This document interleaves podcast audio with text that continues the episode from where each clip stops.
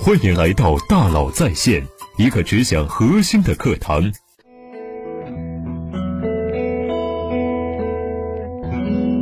你好，欢迎来到大佬在线。年年都在喊冬天来了，冬天来了，但这个年头似乎和以往真的有些不一样。虽然困难，但日子还得过。越难的关头，一把手又要拷问自己：敢不敢剧烈冲突？敢不敢千金买股？敢不敢分明分利？敢不敢下放权力？敢不敢坚如磐石？没有冲突，企业一定会走向平庸。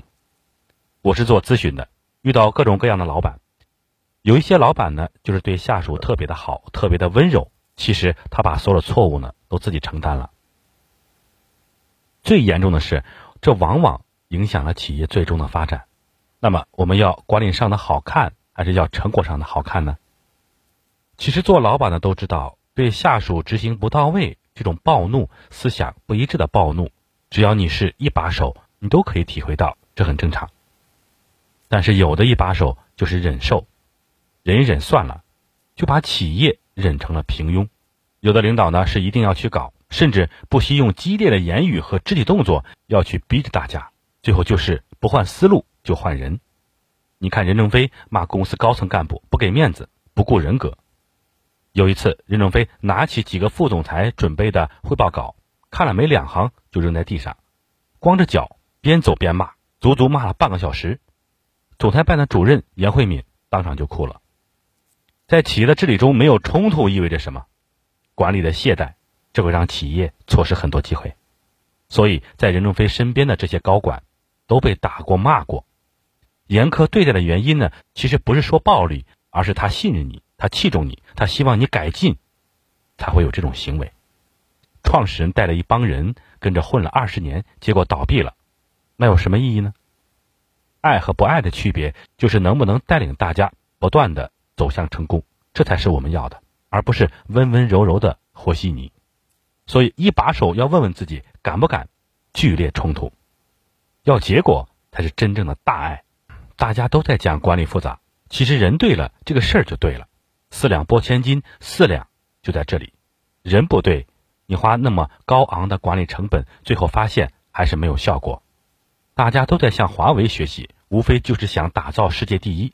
我觉得先不要那么复杂的学习，先把人的事搞一搞。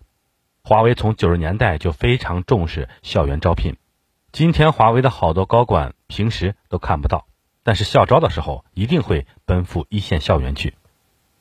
你看孟晚舟刚出来，他之前和余承东常常去清华大学演讲，都回到母校去进行演讲。为什么有这个重视程度呢？华为的校园招聘究竟招了什么？招十年以后能成为华为帅才的人。别老想着去收割别人，真的优秀的人哪有那么容易让你收割呢？要建立自己的人才通道，不要想着拿来主义。所以，即使二零零八年金融危机全面压缩招聘，华为还在校园招了两千三百多人。所以，一把手要问问自己，敢不敢花财力、精力、心力去选人？做企业一定要从底层开始选人才，人才最终影响的是公司的战略发展，影响的是企业能不能抓住机会。很多公司绩效评价的时候呢，稀里糊涂；发钱的时候呢，犹犹豫豫，发不出去。到底好不好？贡献大不大？敢不敢发钱？谁也不知道，吵得不可开交。没把前瞻的工作做实做细，后面是跑不起来的。最后公司就变成了大锅饭，好的人不满意走了，不好的人天天留在这儿混日子，那这个组织就变得平庸了。华为是怎么做的呢？花大力气识别牛人，大部分公司怎么做绩效的？一万块钱拆两千块钱来分，把绩效庸俗化，然后每个月打分。其实这都是无效的。华为在九十年代的时候呢，就开始做绩效大排名，各个部门给员工排名，然后呢全公司排名。每年年终考核，华为要到四月份才能确定，一至三月份都干这个事情。几千人做这个排名，就是为了解决到底谁是最优秀的那百分之十，到底谁对公司的贡献。最大，用钱拉开差距。任正非有句名言，叫做“给火车头加满油”。就是要把钱砸给牛人，砸给绩效考核最好的那批员工。钱不能乱给，一定是砸到最优秀的人身上，其他的给再多也不是人才，不是人才，钱给多了也是人才。任正非的这句话是非常有意思的。当牛人们能拿到的分配是其他人的五倍甚至十倍的时候，前面的人不玩命干，后面的谁不想争名争利的往前冲？组织向前冲了，火车头动力就大了，而不是大家看这个人最差，结果他拿了五万，我也拿了五万，我也要向他开始少干活，这就是什么？这就是落后了。二十多年来，华为都锁定了人工成本占比，一定要占集体收入的百分之十八。这种坚持意味着什么？意味着一百个亿的营收发十八个亿的工资，涨到八千亿的营收时，就得拿两千亿来发工资发奖金，不打折扣。这就是华为敢分利，给就给到位。早期创业的时候呢，你先造梦，造完梦拿什么吸引人才？发钱发股份。我很早就听过华为老同志讲，原来公司的经营忽好忽坏，有时候工资发不出来。就发一半工资，然后打白条，这白条就变成了股份了。最早一批就是这样来的。你看任正非披露了股权只有百分之一点零一，能把百分之九十九的股份都分出去，这种大度，这种对人性的理解非常难得。敢于分钱分利，才成就了这么多牛人，才造就那么大的事业。企业到底能做多大，就看老板人性的大小。早年，任正非经常给下属做菜，在起步阶段，技术上有牛人，市场上呢也有牛人，那老板呢就做个饭，鼓舞士气，保证后勤好了，这不挺好的吗？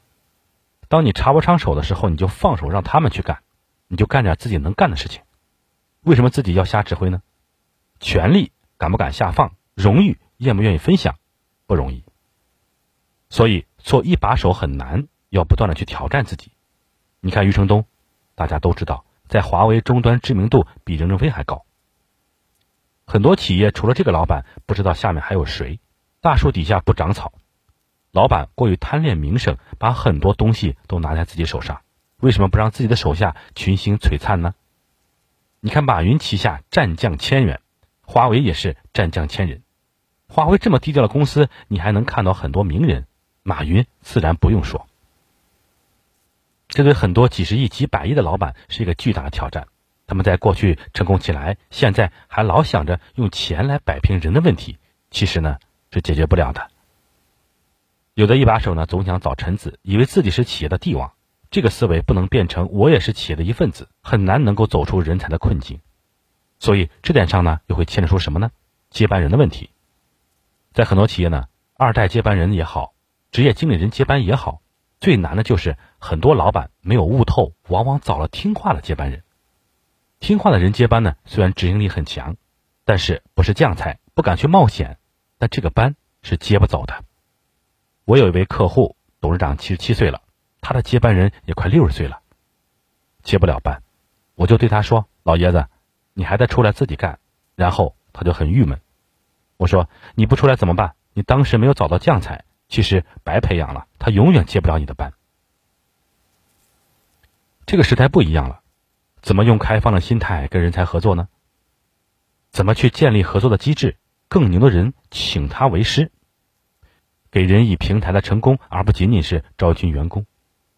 这些都需要老板静下心来，好好的扪心自问：能不能接班，不在于职位是不是传递了出去，要看接班人能不能把这个事业推向前方，然后。创始人真正的放下，这才是真正的接班。一把手要带着大家往前冲，如果钱不够，员工会骂娘的。但是挣钱得多难啊！员工是不会管你挣到没有，反正大家要的是结果。员工在这里给你付出劳动，挣不到钱，那他们就会说老板无能。所以说，选择了企业家这条孤独的路，你就只能成功，没有办法回头。一把手该做什么？从最坏处着手，做最好的打算。要把不确定性的东西变成确定性的东西，然后坚定的去做自己。任正非其实很擅长这一点。你看，最近华为的新生社区公布了任正非二零一二年的对话，七年前就提到了，一定要站起来，减少对美国的依赖。当时大家可能都不信，没想今天全部验证了。其实这就叫领袖级企业家对未来的预判，最坏的情况都会发生。不用管美国总统是谁，对于中国和华为一定不友好，因为这就是大国崛起和公司在强大过程中必然经历的。商业环境永远在变，我们只能用确定的东西呢去应对，练好内功，坚如磐石。第一点，找好人才，人是唯一的变量。你去面对不确定性的时候，一定要把人搞来，先选对人，然后激发，最后激励。选错了人，慈不掌兵，果断换掉。第二点，做好产品，牢牢的抓住产品，产品不行就别指望销售能突破。一步一步的把产品做好，才能跟对手竞争到底。第三点，定好战略，做好小事，挣好小钱，耕耘好一亩三分地。任何企业都是这样发展起来的，在别人不看好的领域里面，想尽办法去活着，才有未来；在别人不愿意干的领域里，干着困难事，才能获得更大的成功。如何找到适合公司的人才呢？如何做好人才管理，让员工创造出更多的价值呢？如何才能打造华为式超强人才战队呢？在这个非常时期，越是想着长久的发展，就越需要做好关于人的事。如果你是想要了解成功的人才体系、建立成功的战队的企业家，如果你是想要掌握管人用人方法、创造更高业绩的管理者，如果你是想要学习华为人才规划路径、成长为优秀的人才的职场人士。充分挖掘员工潜力，创造更多的价值，不妨加我的微信幺三五二五幺六六二九，来和我进行交流，我会为你介绍华为的成功之道。好，感谢您的收听，咱们明天见。